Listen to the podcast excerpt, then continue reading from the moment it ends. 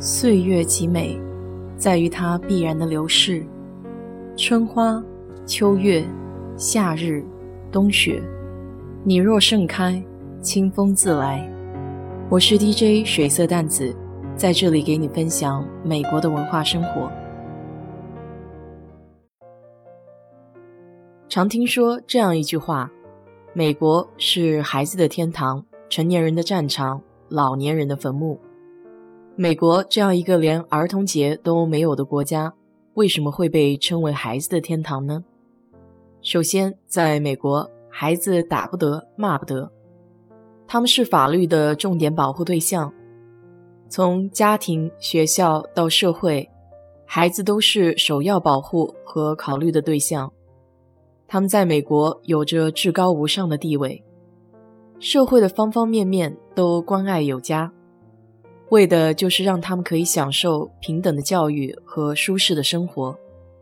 父母不能体罚孩子，否则轻者丧失监护权，重者入狱。不可以把孩子单独留在家里或车里，否则就涉嫌遗弃儿童罪。学校如果对孩子被父母打伤的情况隐瞒不报，也同样会受罚。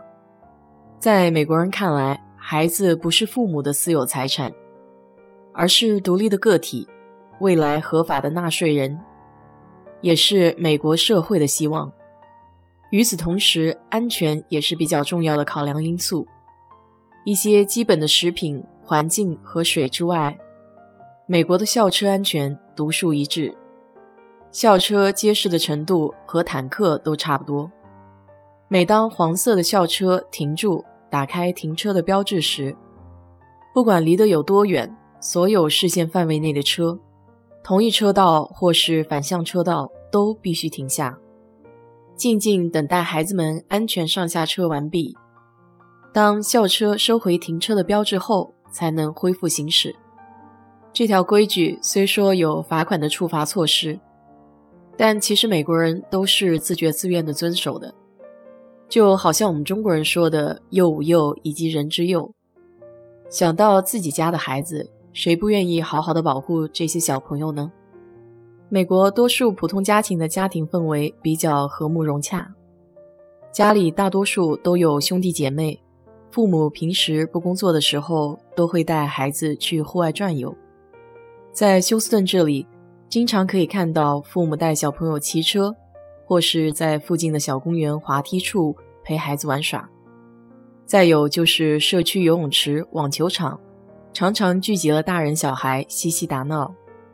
在教育的理念上，美国人更在意孩子是否健康开心，是否可以独立思考处理问题，是否有同理心愿意分享。即便是父母离婚了。但是他们对于孩子的爱也不会因为成人之间的矛盾而改变。很多有意识的小朋友会在父母离异的时候将这个局面归咎于自己是否做得不够好。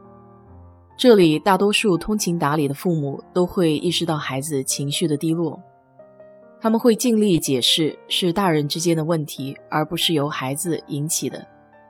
这样可以帮助孩子降低在心理上留下阴影的可能性。美国法律对于抚养权以及相关责任权利的界定都很清晰。离异父母会协商好探望时间，彼此都会履行对于孩子的义务。父母之间相互的宽容和理解，会给孩子营造一个好的氛围。即使不在一起，爱也不会缺失。美国学校的氛围也和国内大不一样，从教室的布局就可以看出一二。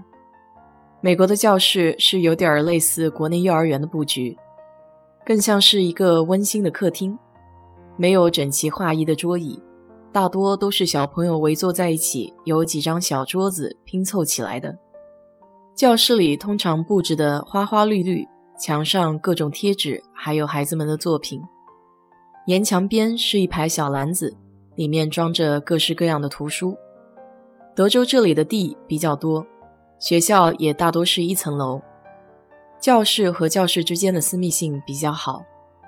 老师对孩子采用的多为鼓励教学，有一点点进步都会大力夸赞。即使批评，也是用比较温和的口吻，委婉的指出希望孩子能够做得更好。每学年都会换老师、换同学，因此如果有一年没有遇到合意的老师和同学，也不用担心，下一学年就全都不一样了。不仅如此，每堂课也都不会在固定的教室上课，会变更地点。据说这样可以锻炼孩子对不同环境的适应能力。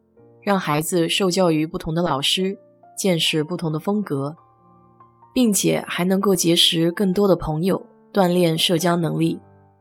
在美国，不管是公民还是移民，不管是非法还是合法，公立学校的大门都是免费为孩子敞开的。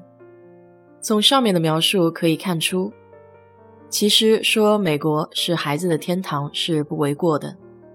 在孩子的成长过程中，心理和生理的健康都有来自社会和家庭给予的关爱和重视，为孩子营造自由民主的氛围，以及对于培养孩子长大成人这件事情浓重的仪式感，这些种种都对于孩子今后的认知发展起到关键性的作用。我想，这也可能是很多移民来美国的一个原因吧。好了，今天就给你聊到这里。如果你对这期节目感兴趣的话，欢迎在我的评论区留言，谢谢。